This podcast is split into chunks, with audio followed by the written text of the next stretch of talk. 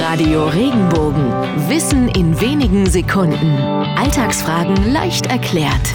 Warum sagt man bei verrückten Situationen Michlaus der Affe? Der Ausdruck stammt vom Jahrmarkt. Schon vor hunderten Jahren amüsierten dort Tiere die Menschen, auch Affen, die sich gegenseitig das Fell pflegten. Manchmal erlaubte sich ein Schausteller den Spaß, schnappte sich einen Zuschauer aus dem Publikum und ließ diesen von einem Affen lausen.